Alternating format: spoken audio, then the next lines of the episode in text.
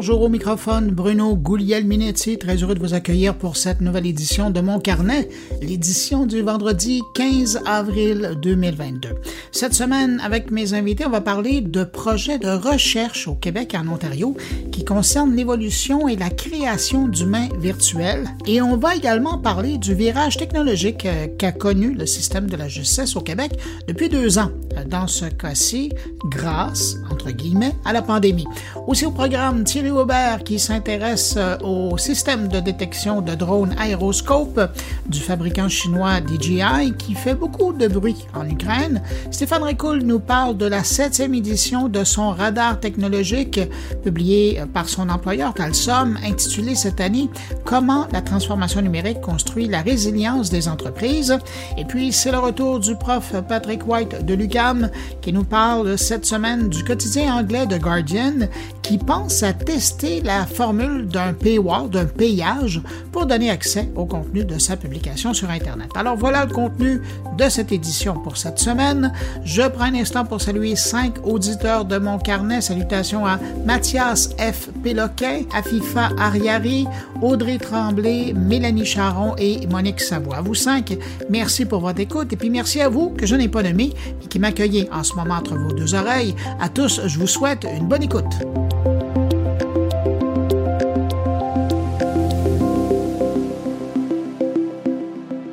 Septième semaine de conflit en Ukraine et comme à l'habitude, je vous parle du conflit mais sous l'angle numérique, en commençant par cette application de reconnaissance faciale qui a été lancée cette semaine en Ukraine. L'initiative vient de deux jeunes entreprises ukrainiennes qui ont euh, l'appui quand même, faut le souligner, des spécialistes du contre-espionnage ukrainien du SUB, le, service de sécurité d'Ukraine. Et donc, ils proposent une application qui doit permettre aux gens du gouvernement, aux militaires et puis aux policiers, mais également à la population ukrainienne de rechercher des suspects au point de contrôle euh, dans les rues pendant le couvre-feu ou encore à l'entrée des abris ou ailleurs selon le besoin.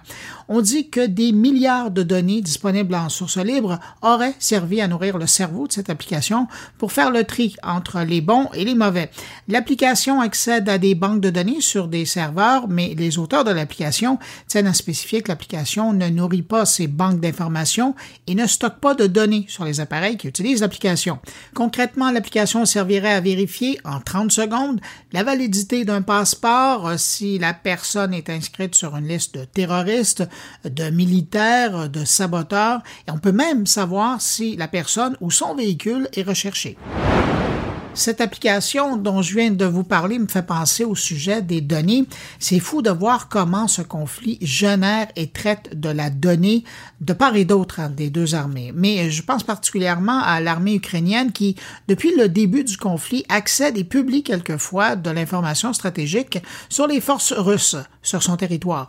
On a tous en mémoire le carnage de Boucha, euh, les images qu'on a vues la semaine dernière de cette ville ukrainienne dévastée lors du passage de l'armée russe Imaginez aujourd'hui l'armée ukrainienne en, en sa possession l'identité, les noms, les numéros de passeport, les dates d'anniversaire des 1600 soldats russes qui ont servi à Boucha.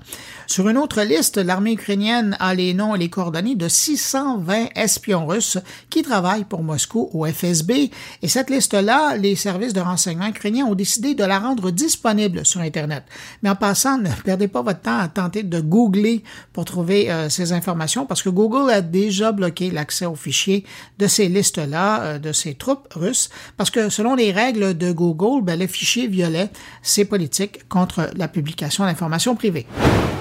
Pour suivre sur le thème des données, euh, il faut pas oublier non plus toutes ces données en temps réel qui sont générées par les soldats russes eux-mêmes, qui ont dans leur poche ou leur sac à dos leur téléphone cellulaire depuis leur arrivée sur le territoire ukrainien. Oui, parce que comme l'armée russe est mal équipée avec du vieil équipement de communication, et de toute façon ils en ont pas assez pour tout le monde, ben c'est beaucoup plus simple de demander aux soldats d'utiliser leur propre téléphone intelligent pour garder le contact avec leurs supérieurs. Mais le problème avec ça, c'est que ces téléphones-là, ben, ça génère beaucoup d'informations, hein, et que les services de renseignement ukrainiens et l'armée suivent presque tous les déplacements en temps réel. Et ça, c'est quand ils interceptent pas carrément les conversations, ce qui explique d'ailleurs quelques missions très réussies de la part des Ukrainiens. Vous me direz qu'avec toutes ces informations qui coulent des téléphones, les Russes devraient être portés à vouloir désactiver les réseaux téléphoniques et Internet du pays. Ben, justement non, parce que eux aussi en plus de les utiliser, ben, les services de renseignement russes écoutent les appels téléphoniques et interceptent aussi les courriels d'intérêt. Et euh, je vais terminer sur le sujet des données d'un point de vue académique.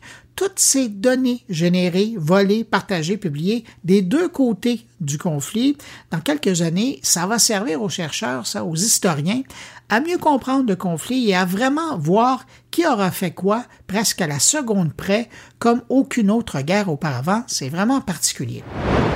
Toujours en Ukraine, mardi dernier, les cyberforces armées ont indiqué avoir repoussé une attaque informatique qui visait très directement certaines installations électriques du pays. On dit que les attaquants voulaient démanteler le réseau électrique et mettre hors service différentes installations. D'ailleurs, plusieurs petites stations électriques ont été la cible d'un logiciel malicieux auparavant pour mettre en place un réseau plus complexe qui allait servir ensuite à faire une attaque plus importante de l'intérieur du pays. Selon les spécialistes de la société de cybersécurité I7, l'attaque aurait été perpétrée par le groupe de pirates Sandworm, un groupe dont je vous ai déjà parlé qui travaille de très près avec les autorités russes. Le lendemain, mercredi, c'était au tour d'un des grands fournisseurs Internet d'Ukraine d'être la cible d'une attaque informatique en règle, causant la perte de connectivité de centaines de milliers de clients situés au centre du pays, dans la région du Tcherkassy, où on trouve un peu plus d'un million d'habitants. L'attaque par déni de service qui visait le fournisseur Meclo en ajoute sur la lourdeur du réseau NetBlock, qui est une boîte anglaise qui observe la liberté d'accès à Internet à travers le monde, affirme que de 100% avant la guerre, depuis l'attaque, le service maintenant est descendu sous la barre des 20% de son potentiel de service.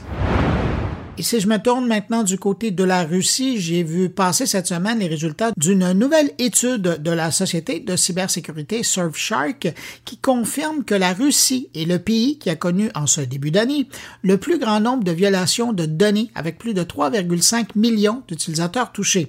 En fait, selon cette étude, les Russes représentent un cinquième de toutes les victimes de violations de données dans le monde. En mars, l'étude dit qu'on compte plus de 136 de comptes russes de plus qui ont été piratés qu'en février et cinq fois plus qu'en janvier. Les opérations d'Anonymous et d'autres groupes de pirates sympathisant avec l'Ukraine pourraient expliquer cette forte poussée du phénomène. La bonne nouvelle pour euh, les Ukrainiens, c'est qu'au même moment, on enregistre une diminution de 67% moins d'infractions au cours du trimestre précédant l'invasion. Et je termine avec euh, cette information qui concerne YouTube en Russie. Il y a le Kremlin qui est vraiment furieux après la fermeture du compte YouTube de la Douma, le Parlement russe. Selon les propos du président de la Douma, le blocage de Douma TV sur YouTube est une mesure de Washington qui viole les droits des Russes. Et il ajoute sur son compte Telegram, les États-Unis veulent avoir le monopole de la diffusion de l'information. Nous ne pouvons pas permettre cela.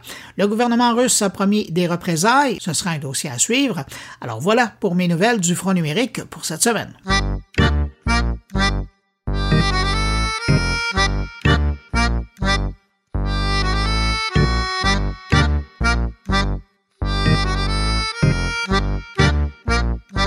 On apprenait ces derniers jours que les cégeps de Rivière-du-Loup et de Matane venaient de recevoir du financement pour avancer leurs travaux de recherche dans le domaine de l'évolution et la création d'humains virtuels. Ces semblants d'humains virtuels qu'on retrouve dans les jeux depuis longtemps, mais également qui servent maintenant dans des logiciels de simulation, de formation et autres applications. Pour en savoir plus sur ces travaux qui sont faits dans l'Est du Québec, on rejoint le conseiller en recherche et en innovation du Cédrin. Si on dit le Cédrin au long, c'est le Centre de développement et de recherche en intelligence numérique qui est situé à Matane. Bonjour Julien Coll.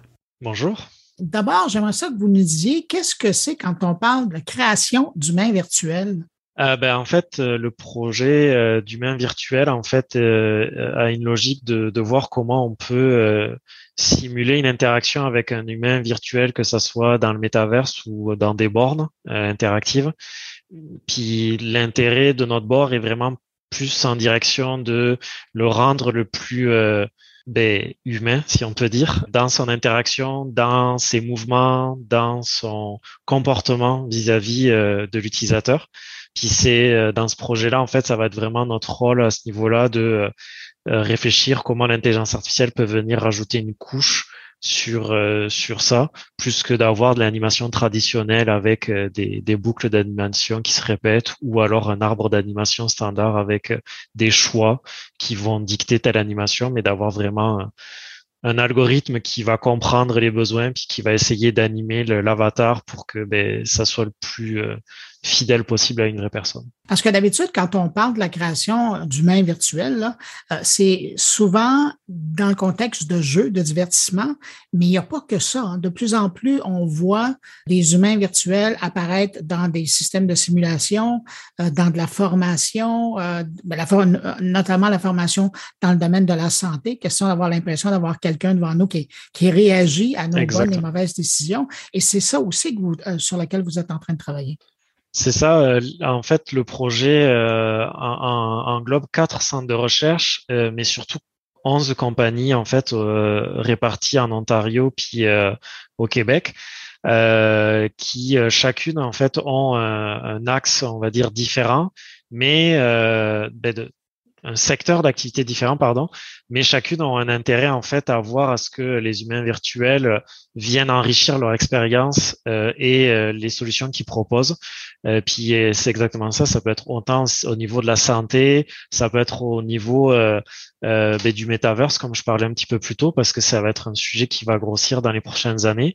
dans les simulateurs, dans la formation, d'avoir une personne qui interagit avec nous durant une formation, puis qui soit un petit peu plus organique, si on peut dire, que euh, robotique.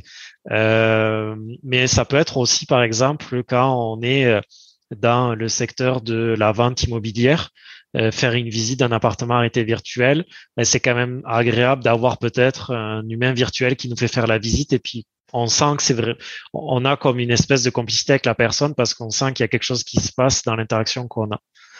Donc effectivement, c'est ça, ça regroupe toutes ces personnes, euh, tous ces secteurs d'activité-là. Puis ben, ça peut grossir avec le temps parce qu'on va vouloir peupler, je pense, de plus en plus les, euh, les applications numériques avec des humains virtuels pour venir euh, les rendre les, le plus immersifs possible.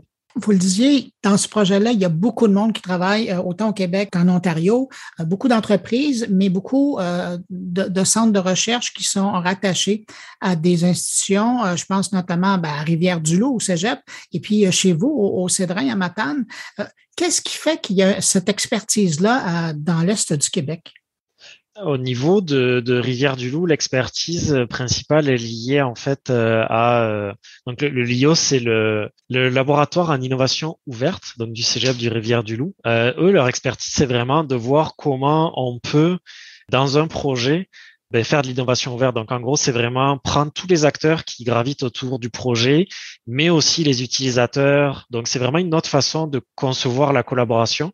Puis, dans un projet comme ça, où on a quatre centres de recherche, dont deux qui sont francophones, deux qui sont anglophones, euh, 11 compagnies qui sont dans des secteurs différents, faut qu'on ait euh, un expert dans ce type de, de collaboration en innovation ouverte qui va venir aider en fait à, à, à mettre le projet euh, le, le plus euh, solide possible sur ses appuis pour que ben, on ait une collaboration qui soit convenable sur les deux ans. Donc l'expertise du, du, du LIO euh, est vraiment à, à ce niveau-là dans les le, la, la, la, réflexion du projet en général, le, la collaboration et tout ça. Nous, au Centre de recherche en intelligence numérique à Matane, le CEDRIN, euh, notre expertise, elle est vraiment liée aux technologies du divertissement. Donc, euh, on travaille principalement avec le secteur du, du jeu vidéo, des effets spéciaux, euh, mais aussi les secteurs locaux euh, qui sont plus en termes d'environnement, etc., parce qu'on a une mission locale et sectorielle. Et euh, donc nous, notre expertise euh, liée au secteur du divertissement, ben, elle a un poids qui est assez euh, majeur dans des problématiques comme les humains virtuels. Ben, parce que les humains virtuels, ça reprend un petit peu toutes les techniques qui sont développées dans le secteur du jeu ou des effets spéciaux et de voir comment on peut les combiner avec euh, l'intelligence artificielle, qui est un axe de, recherche qu'on a depuis deux trois ans en, interne, et de voir comment on peut mélanger tout ça en fait pour euh, obtenir une solution qui est, qui est viable là sur le long terme On s'entend là maintenant, c'est le début du projet, mais euh, la dernière fois que vous, en avez parlé, il va être où pour vous le défi? Ben, le défi va être euh, ben, de notre bord dans la section dans laquelle on travaille, ça va être de voir à quel point en fait l'intelligence artificielle peut comprendre les données de mouvement et euh, est capable en fait d'interpréter un mouvement qui se veut réaliste. Euh, parce que c'est toujours ça en fait la problématique, c'est un petit peu cette volonté-là de, de, réalisme. Euh, et l'intelligence artificielle, c'est un petit peu le nouvel outil qui, euh, d'après nous, pourrait nous permettre de pousser encore plus loin le réalisme qu'on a déjà. Euh, on connaissait la capture de mouvement dans le passé, mais là, on essaie de voir comment on peut, avec des données de capture de mouvement et de l'intelligence artificielle, combiner les deux pour avoir quelque chose d'encore plus réaliste. Euh, il y a beaucoup de recherches en lien avec ça qui sont faites, par exemple, euh, dans les compagnies de jeux vidéo comme Ubisoft à Montréal pour le jeu, où en fait ils essayent de créer des humains virtuels ou des, des pas juste des humains mais des animaux, des choses comme ça qui interagissent avec un décor et tout ça. Donc c'est partir dans cette direction-là et puis voir comment on peut comprendre la, la personne, l'interpréter, puis sortir des éléments de langage qui permettraient d'avoir une, une réponse euh, visuelle et pas juste auditive parce que maintenant au niveau de l'auditif on est quand même bon mais au niveau visuel aussi qui est cohérente avec euh, avec ce que la personne s'attendrait à voir d'un humain. D'autant plus que pour nourrir l'apprentissage des machines, on a des centaines de milliers d'heures euh, de captation de mouvement. ça va sûrement les aider. Ce que je trouve intéressant dans votre démarche aussi, c'est que la solution que vous voulez développer en bout de ligne, elle serait par la suite offerte en code source ouvert? Ça, c'est par rapport à notre projet à nous. En euh, avec le secteur du jeu vidéo et des effets spéciaux, c'est euh, une entente qu'on a pris avec les, les, compagnies qui collaborent de faire que si on veut que ça ait un impact sur la relance économique sectorielle, euh, tout ce qui va être produit sera en, code source ouvert. Euh, pour le projet avec euh, l'ensemble des quatre autres collèges, je sais que c'est quelque chose qui a été discuté, euh, mais il va falloir qu'on voit au niveau du lancement qui des partenaires quand on va faire le lancement technique ça ressemble à quoi, on va dire, les, les, ententes qui vont être signées, des choses comme ça. Je peux pas vraiment m'avancer parce que, étant donné que c'est un projet avec trois autres centres, il faut que on soit tous d'accord avec ça, en plus des entreprises. C'est sûr que pour le projet où on est tout seul, on a pris le choix, étant donné que c'est de l'argent qui vient entièrement du gouvernement, euh, de dire ben c'est la moindre des choses que ça soit open source et que n'importe qui y ait accès. Euh, ça bénéficiera aux entreprises qui sont initialement sur le projet, mais ça bénéficiera aussi aux autres compagnies qui pourront dans le futur se greffer à cette initiative ou autre. Nous, c'était notre vision à travers ça, et puis c'est la vision qu'on va essayer de défendre aussi dans le projet avec les, autres centres. Euh, mais je pense que c'est une vision qui est partagée de manière générale. Les gens, euh, dans les mois et les années à venir, les gens qui veulent suivre votre projet de près, quelle est la meilleure façon de vous suivre? Est-ce que c'est en passant par le Cédrin ou est-ce qu'il y a un site web où on pourra suivre euh, vos avancées? Pour l'instant, c'est sûr que ça va être, euh, on va faire le plus de publications qu'on peut au travers de nos réseaux sociaux du Cédrin. Euh, c'est sûr que j'inviterai les gens aussi à suivre les réseaux sociaux ben, des, trois autres centres, à savoir Sheridan, le Durham College et puis le, le Cégep de ben, le Living Lab. Par la suite, en fait, c'est là où ben, le LIO va avoir un, rôle important sur la collaboration, puis le, fait qu'on veut que ça touche le plus de personnes possible, c'est de réfléchir les outils de, partage de savoir qui vont découler de ça.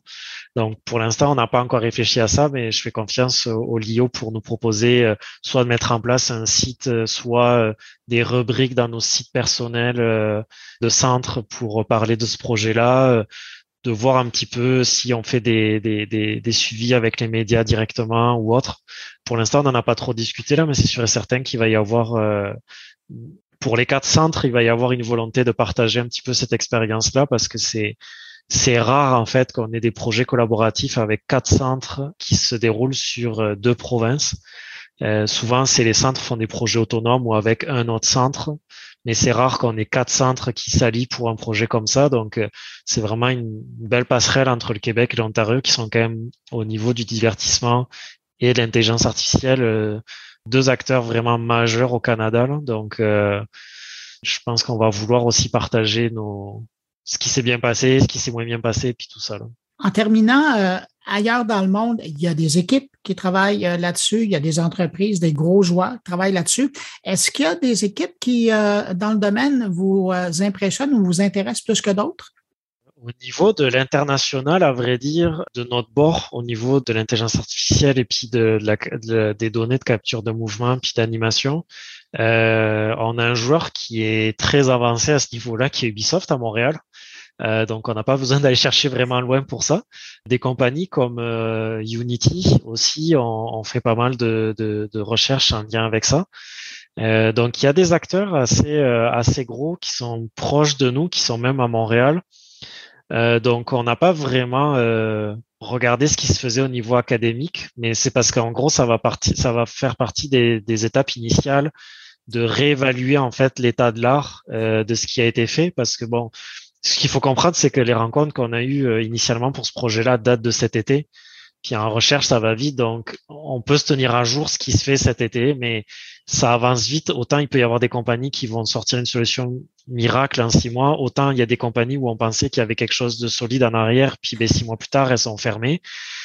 Donc on est tout le temps obligé de se mettre à jour par rapport à ça, mais nous, on a comme en interne des veilles constantes, on va dire, sur ces sujets-là de la, l'intelligence artificielle, l'animation, la capture de mouvement et tout ça, parce que ben, c'est un sujet euh, sur lequel on, collabore avec d'autres centres, euh, euh, comme il y a un centre de recherche lié à l'École nationale du cirque, où ben, la question du mouvement est, très importante.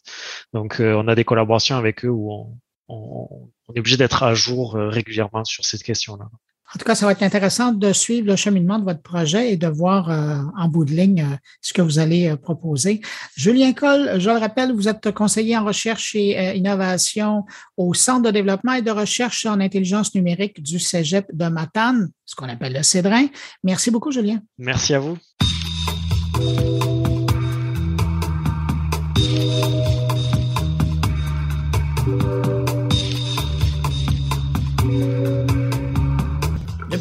Deux ans, il y a bien des choses qui ont changé dans nos vies, j'ai pas besoin de vous le dire, des façons de faire et c'est pareil pour divers services de l'État. Parmi ces services qui ont appris à faire autrement, à faire plus moderne peut-être, il y a euh, les services reliés au système de la justice.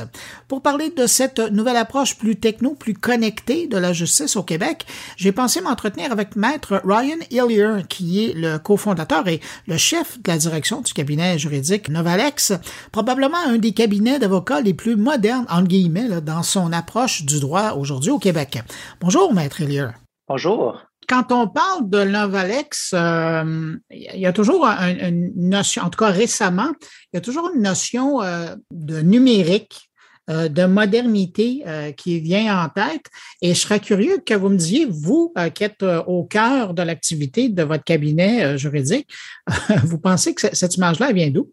Je pense que c'est parce que euh, même avant l'arrivée de, cette pandémie qu'on connaît actuellement, on était un cabinet qui fonctionnait et qui fonctionne toujours de manière un peu non traditionnelle, c'est-à-dire que euh, il y avait, euh, il y a toujours une dépendance assez importante sur des outils technologiques à l'intérieur de notre cabinet.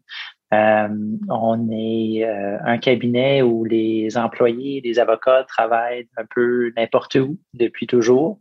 Euh, on est un cabinet qui gère ses dossiers dans le cloud depuis longtemps et on est un cabinet qui se sert d'autres outils technologiques à notre avantage puis à l'avantage de nos clients depuis un certain temps. Donc, je pense que même à la fondation de cette entreprise, euh, on a toujours vu la technologie comme un vecteur de croissance et un vecteur d'impact, euh, tant pour nos clients commerciaux que pro bono.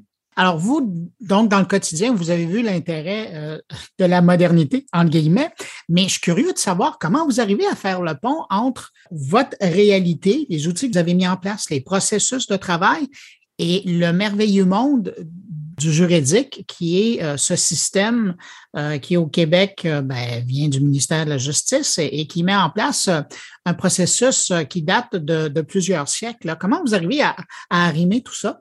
Ah, c'est pas facile. Hein? C'est, tout un défi parce que c'est comme concilier deux mondes complètement différents. Par moment, ça nous oblige à, fonctionner en double, d'avoir euh, un processus qui, qui se gère du côté numérique, mais qui a aussi, disons, son équivalent papier.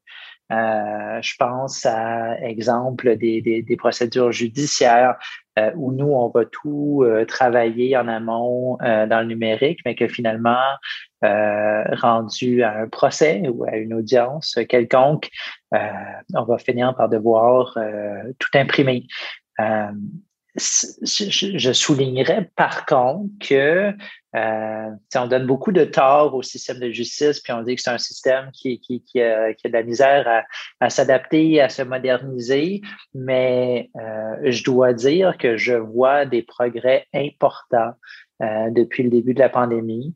Euh, euh, on a fait des procès euh, sur Microsoft Teams. il y a maintenant la production de, de, de, documents, de procédures, de pièces qui se fait au niveau virtuel. ça a l'air de pas grand-chose, mais pour un système qui fonctionne en présentiel et en papier depuis très, très, très longtemps, ce sont des avancées majeures qui, selon moi, euh, contribue de manière significative à améliorer l'accessibilité à la justice, qui, est une des raisons d'être de notre entreprise au départ. Avez-vous l'impression que, euh, puis vous le dites, et vous faites bien de le souligner, que la pandémie a, permis euh, au système de la justice de, rajeunir un peu son approche, évidemment due aux circonstances, mais avez-vous l'impression que ces acquis-là vont demeurer et que vous allez pouvoir construire par-dessus ça? Ah, ça, c'est sûr. Euh, je vous donne un exemple. Moi, je suis à la base un avocat de litige. Donc, euh, avant de fonder Novalec, je travaillais dans des, euh, des grands cabinets nationaux. Puis, une des choses qu'on faisait à l'époque, c'était qu'on pouvait être, je sais pas, 50, 60 avocats réunis chaque matin là, dans une salle de cours pour l'appel du rôle. Euh, et on appelait chaque dossier un par un. Maître, qu'est-ce que vous venez faire ici aujourd'hui? OK, votre confrère en pense quoi? OK, allez vous rasseoir, puis à un moment donné, on va euh, vous référer dans une autre salle. La pandémie, ce que ça a fait, c'est que beaucoup de ce, type de, de, processus un peu archaïque a été remplacé. Euh, par exemple, une salle d'attente virtuelle où justement ces 50, 60 avocats, oui, attendent tous en ligne. Donc, c'est pas idéal, mais peuvent travailler sur d'autres choses, à titre d'exemple, pendant qu'ils attendent. Je pense que ça va être très, très difficile de retourner en arrière après avoir vécu ces avancées-là.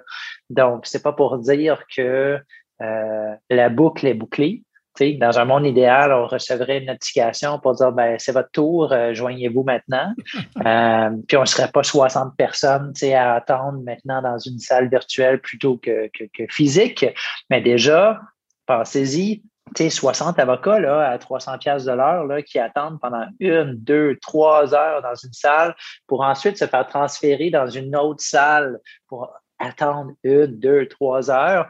Euh, les gains en termes simplement juste d'honoraires juridiques qui, ne doivent plus être payés pour ces moments d'attente-là sont énormes parce que si vous pensez à ça, sur tout un système de justice. Ça, ça se passait là, tous les matins dans tous les palais de justice de la province.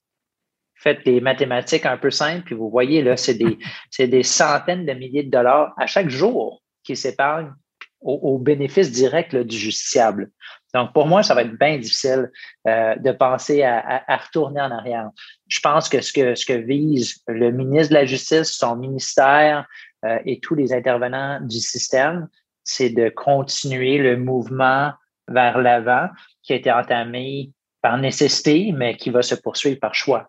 J'aimais bien l'exemple que vous donniez justement d'ajuster le processus et que justement, dans votre cas, par exemple, pour l'appel des rôles, ben, plutôt que d'avoir tous ces gens-là qui attendent, euh, vous receviez un message pour vous dire que vous allez passer à tout l'heure avec votre client. Vous, là, dans votre tête, pratico-pratique, avez-vous l'impression qu'on parle de quelque chose qui, parce que ça pourrait tout être fait par, par exemple, l'intelligence artificielle qui pourrait lui-même analyser la complexité du dossier et pourrait aider le juge à se faire un horaire. Avez-vous l'impression qu'on parle de quelque chose qui pourrait arriver genre dans deux ans ou vous avez l'impression qu'on est plus dans l'ordre des cinq ou dix ans?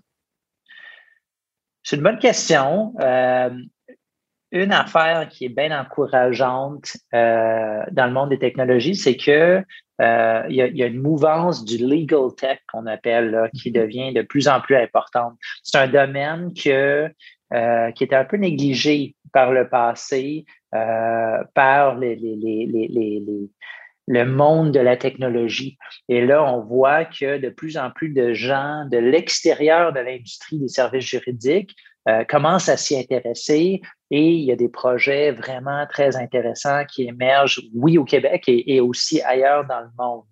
Euh, donc, je pense que c'est pour dans pas longtemps, mais ce que ça prend, puis vous le savez, ça, euh, c'est aussi de la volonté politique on peut avoir toutes les meilleures idées du monde euh, sur un plan entrepreneurial, mais le système de la justice, ben, écoutez, une, grosse partie de ce qu'on fait passe par le gouvernement, et donc ça prend une ouverture à ça.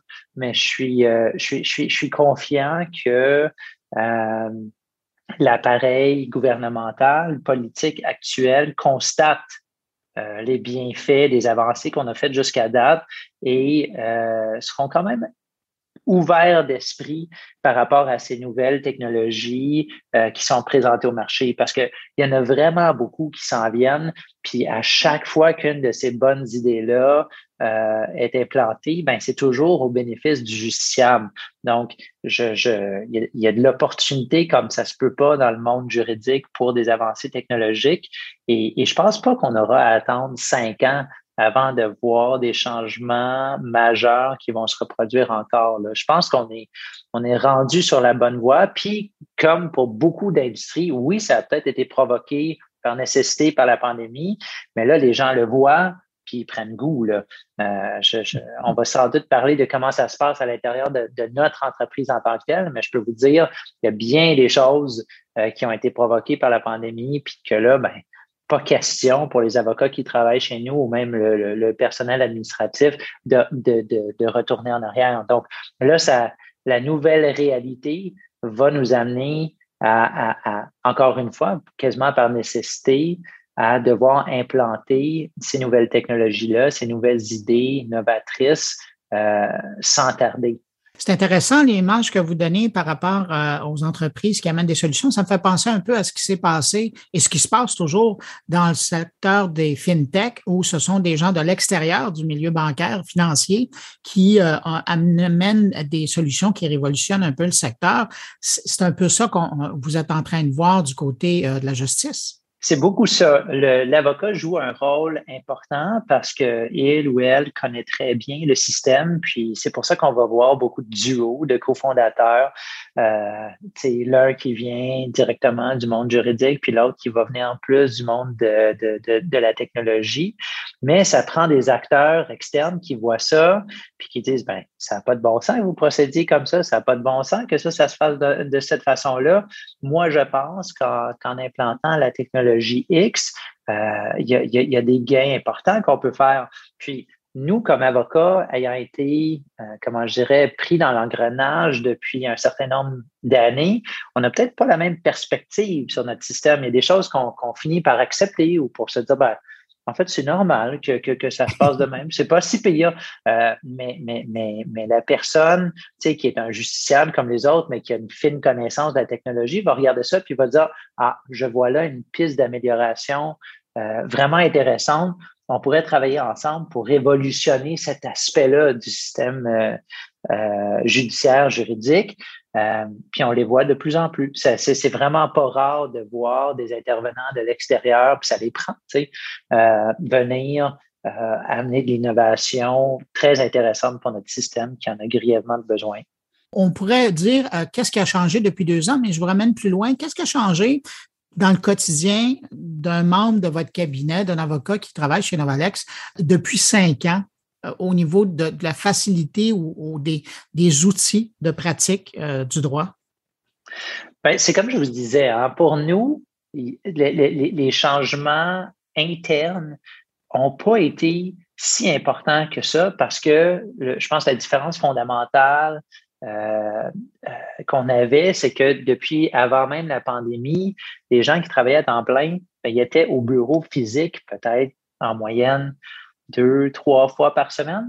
Euh, et aujourd'hui, dans un contexte où on ressort tranquillement de cette pandémie-là, ben, on est peut-être à une à deux fois maximum. Donc, le changement, il n'est pas énorme en termes de présence au bureau versus le travail euh, fait à l'extérieur. Je pense que la grosse différence pour beaucoup de, gens a vraiment été euh, dans les relations avec euh, les clients, mais aussi les relations avec, exemple, les tribunaux.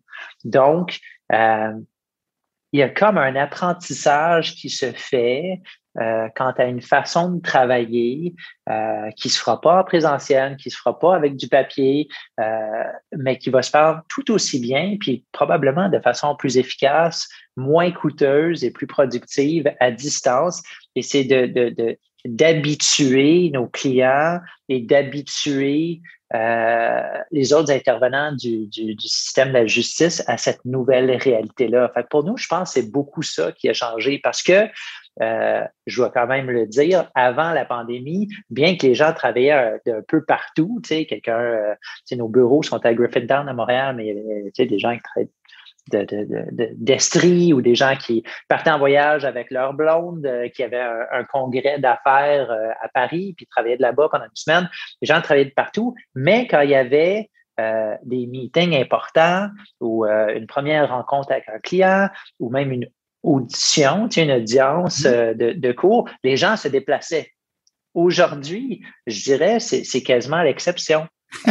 donc, c'est vraiment de euh, comment je dirais, adapter la façon dont on fonctionne avec les, les intervenants externes qui, qui, qui, qui, ne partagent peut-être pas nos façons de faire depuis cinq ans. Nous, on est habitués, mais c'est de les habituer eux aussi à ces façons de faire. Puis ça, ben, ça, ça se passe à travers euh, euh, comment dire, c'est comme si on, euh, on, éduque d'une certaine façon, mais on écoute aussi. Les, les clients vont nous dire ben Oui, mais euh, la dernière fois qu'on a fait la réunion de telle façon, j'ai trouvé que c'était pas même pratique parce que j'aimais pas tellement l'outil que tu utilisais pour qu'on se partage les documents, etc. vous devriez penser à peut-être trouver un, nouvel outil de partage de documents. OK, ben on regarde ça, puis on essaie de peaufiner nos façons de faire. Donc, je pense la, la meilleure voie vers un avenir qui va se trouver, surtout dans le numérique, c'est cette espèce de, partage, d'échange sur ce qui va bien puis ce qui va moins bien. Puis nous, ben, avec les ressources qu'on a, euh, tranquillement, on, raffine les outils technologiques qu'on utilise, euh, tant au bénéfice des gens qui travaillent ici, mais surtout aussi de, de, nos clients.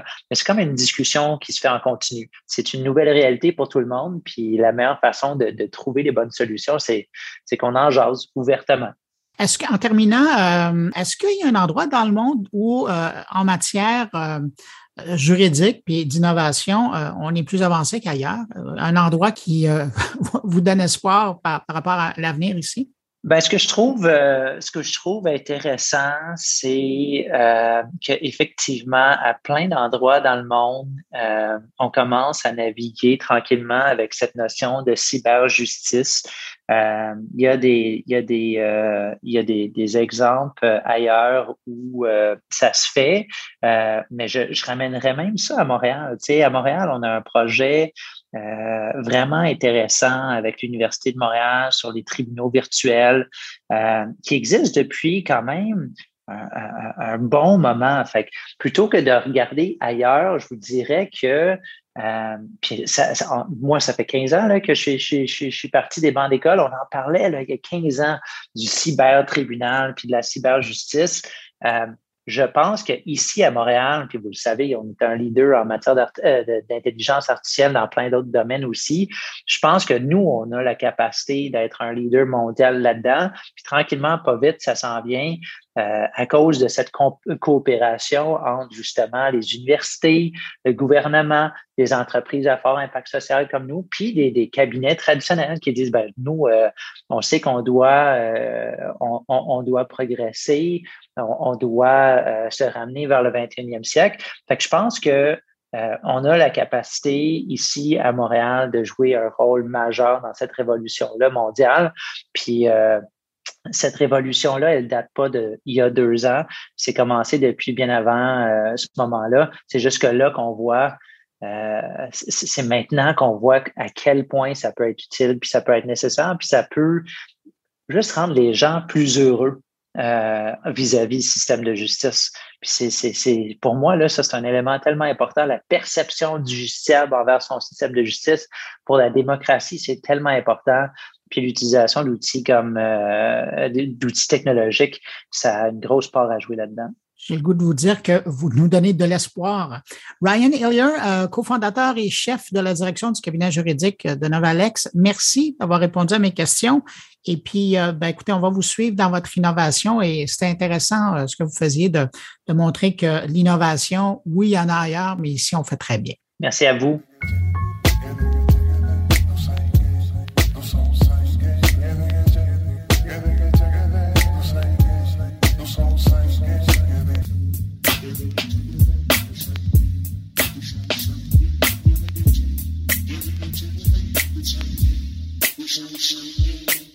Autour maintenant de mes collègues et on commence avec Thierry Weber qui de sa Suisse, regarde les drones passer dans le ciel et s'intéresse plus particulièrement cette semaine au système de détection de drones aéroscopes du fabricant chinois DJI qui fait beaucoup de bruit en Ukraine. Bonjour Bruno, bonjour les auditeurs de mon carnet. Alors que la popularité des drones grand public ne cesse de croître, elle a posé des problèmes potentiels de sûreté et de sécurité pour des zones telles que les aéroports, les prisons, les centrales nucléaires et diverses installations et infrastructures gouvernementales. Les protections traditionnelles dans ces endroits peuvent ne pas être en mesure de détecter et de surveiller adéquatement les drones pour prévenir les incidents conséquents, mais ça, c'était sans compter sur l'aéroscope.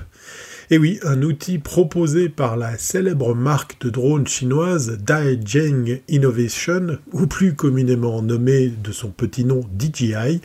C'est dans le cadre de la guerre en Ukraine que j'ai fait connaissance de cet outil proposé par DJI depuis plusieurs années, et principalement pour un usage civil. Alors de quoi s'agit-il? Eh c'est un système qui permet de détecter les drones dans un périmètre de plusieurs dizaines de kilomètres. La portée, eh elle est dépendante du modèle, il y a la version fixe ou la version mobile.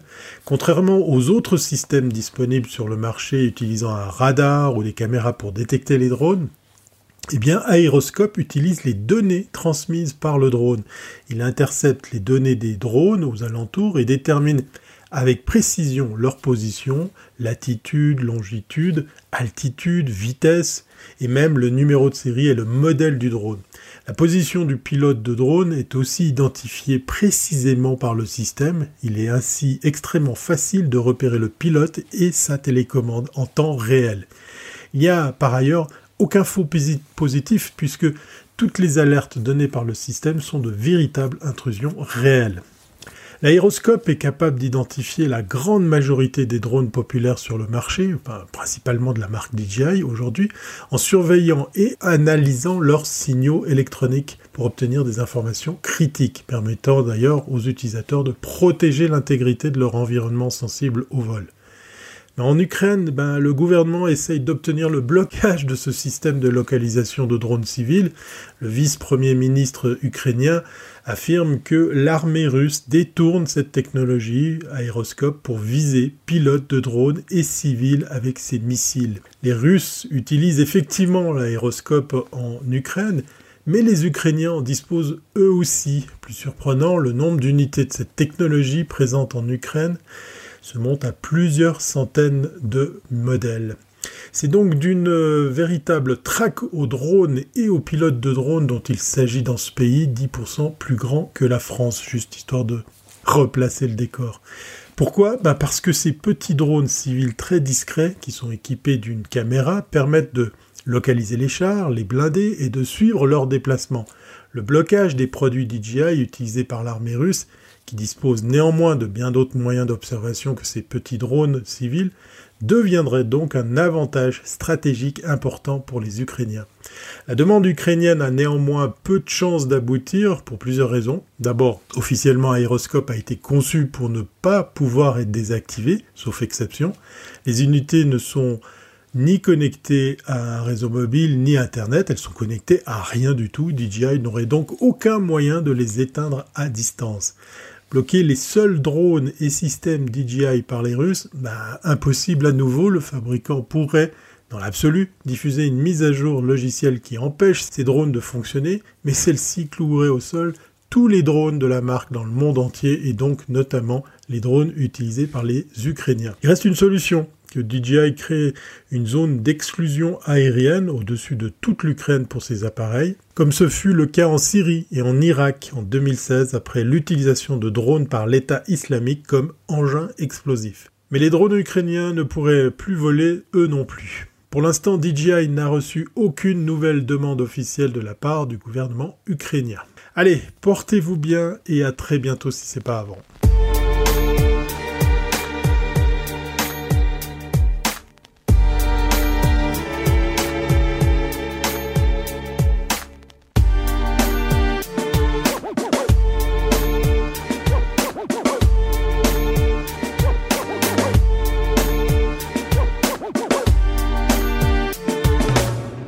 Stéphane Ricoul qui nous parle de la septième édition du radar technologique publié par la firme Talsom intitulée cette année Comment la transformation numérique construit la résilience des entreprises.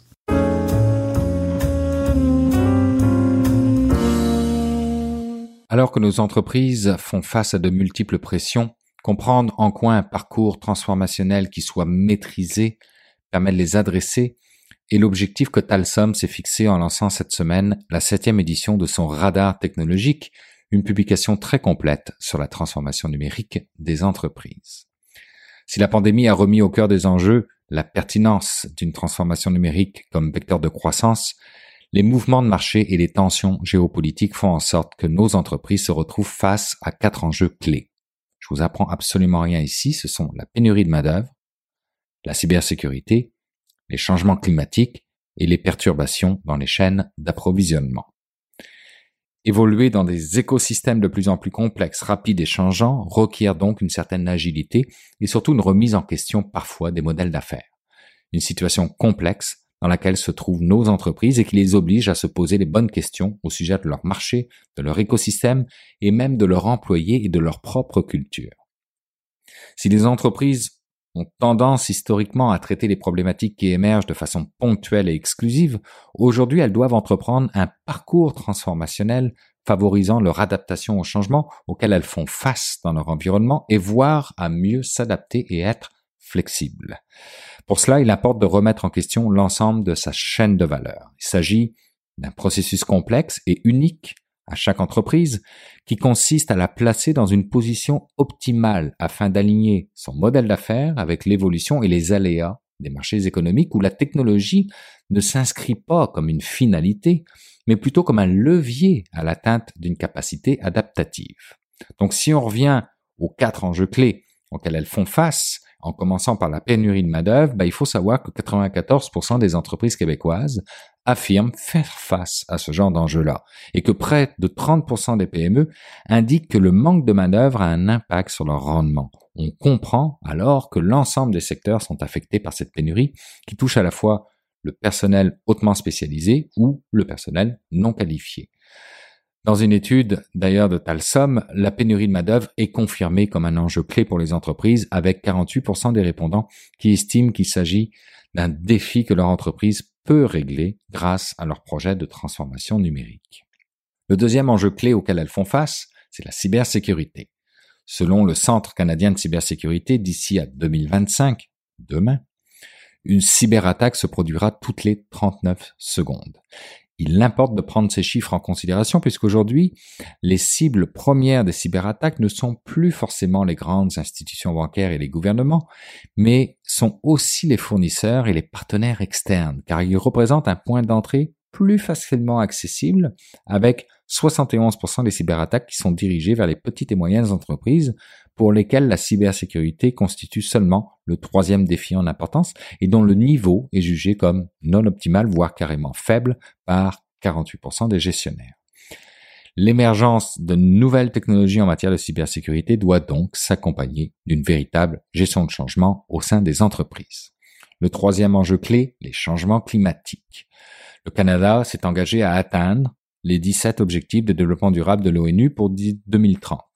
Il a mis en place un plan stratégique doté de nombreuses mesures afin d'inciter les entreprises à s'aligner avec ces objectifs, notamment pour 11 industries dont l'agriculture, le transport, la construction et le manufacturier.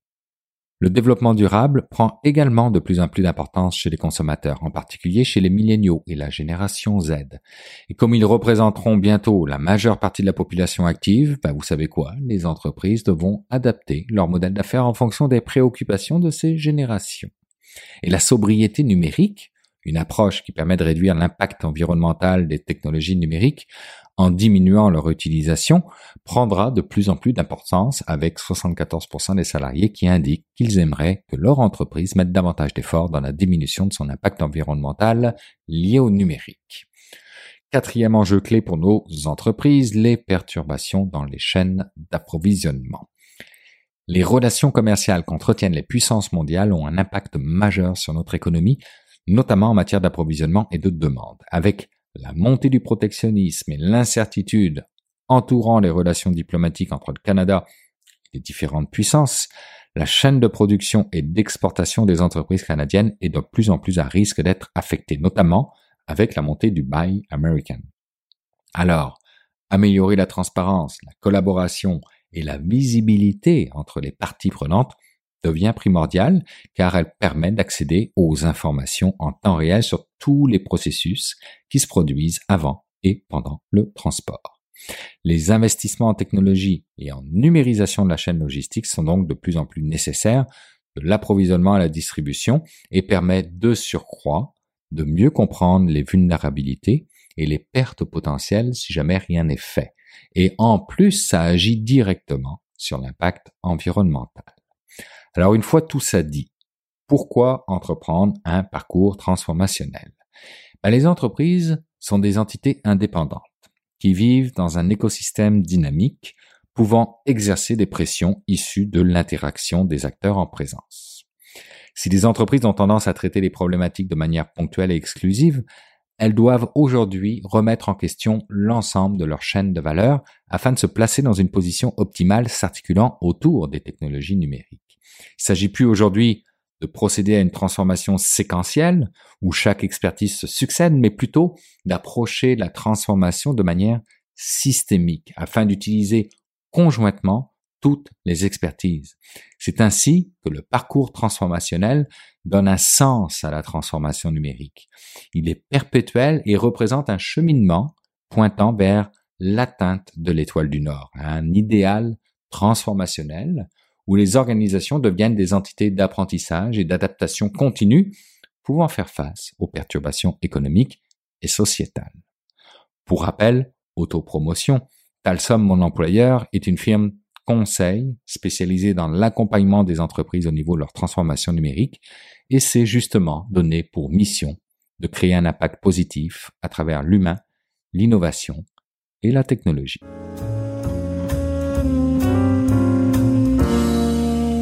De son côté, Patrick White nous parle cette semaine du quotidien anglais The Guardian qui commence à tester la formule du paywall de payage pour accéder au contenu de sa publication sur Internet. Je vous parle aujourd'hui du quotidien The Guardian, qui est vraiment une référence au plan international. C'est un quotidien britannique basé à Londres, évidemment qui diffuse en anglais dans près de 190 pays à travers son application euh, pour les téléphones, pour la tablette, son site web, son site web mobile et évidemment euh, son édition papier au Royaume-Uni. Et le Guardian est également euh, une édition américaine et une en, en, Australie.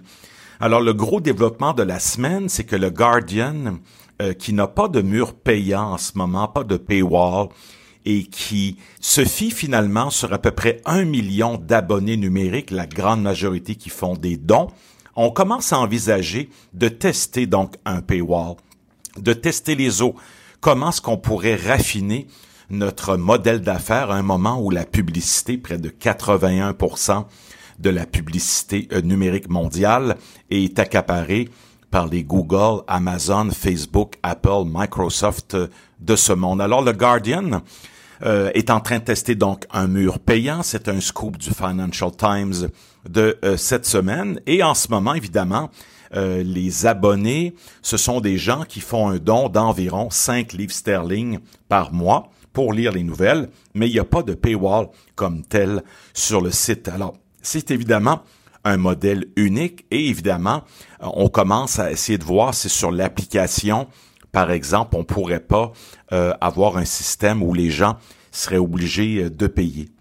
Alors évidemment, il y a beaucoup de coûts euh, à couvrir. Et du côté du Guardian, ça va bien euh, parce que c'est un média anglophone, que c'est un média planétaire, qui a beaucoup d'influence, parce qu'on a quand même des centaines de journalistes sous la main partout sur la planète et pas uniquement au Royaume-Uni. Mais il y a eu des années très difficiles pour le Guardian, hein, qui a dû licencier 450 euh, personnes dans les années 2010 euh, ça est dont, dont 120 euh, journalistes. Et là, vraiment, maintenant, euh, on est dans le noir, c'est-à-dire qu'on fait des profits parce qu'on a réussi à développer un contenu de qualité, un contenu à valeur ajoutée, qui fait que les gens, finalement, acceptent de faire des dons ou de payer, même s'il n'y a pas de mur payant. Alors, le Guardian va avoir un système à deux vitesses, euh, une application gratuite où on va devoir, euh, on va pouvoir continuer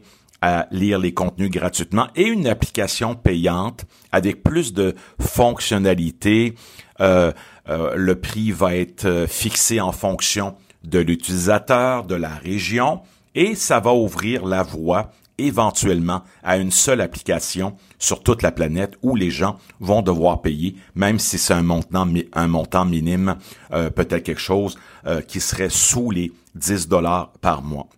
Alors évidemment, on maintient que le journalisme, euh, le contenu journalistique du Guardian va demeurer gratuit, ouvert à tous, que ceux qui n'ont pas la possibilité de payer n'auront pas à payer, mais évidemment, on va commencer tester le nombre d'articles que les gens euh, euh, consomment, les vidéos, les balados évidemment, et on veut avoir un journalisme qui continue avoir de l'impact et essayer de trouver un modèle où ben, les gens qui peuvent pas payer vont pouvoir continuer à consommer une bonne partie euh, du contenu. Moi, personnellement, j'appuie le Guardian depuis des années. Je fais un don à chaque année, 10 euh, dollars, 20 dollars, 30 dollars. Je le fais également pour les grands médias québécois et certains médias étrangers. Et évidemment, il y a des limites au nombre d'abonnements qu'on peut avoir si on inclut tout ce qui s'appelle Club Illico, Tout.tv, Disney+, Amazon Prime Video, euh, si on pense à Crave et à plein d'autres services de diffusion en ligne, des abonnements des jeux vidéo, euh, l'abonnement au câble, l'abonnement à la téléphonie résidentielle et la téléphonie cellulaire. Il va être intéressant de voir comment le Guardian va réussir va réussir, pardon, à tirer son épingle du jeu avec son nouveau mur payant qu'on est en train de tester, qu'on va commencer à tester dans les prochaines semaines et on est vraiment à la croisée des chemins pour la réinvention des modèles d'affaires en journalisme.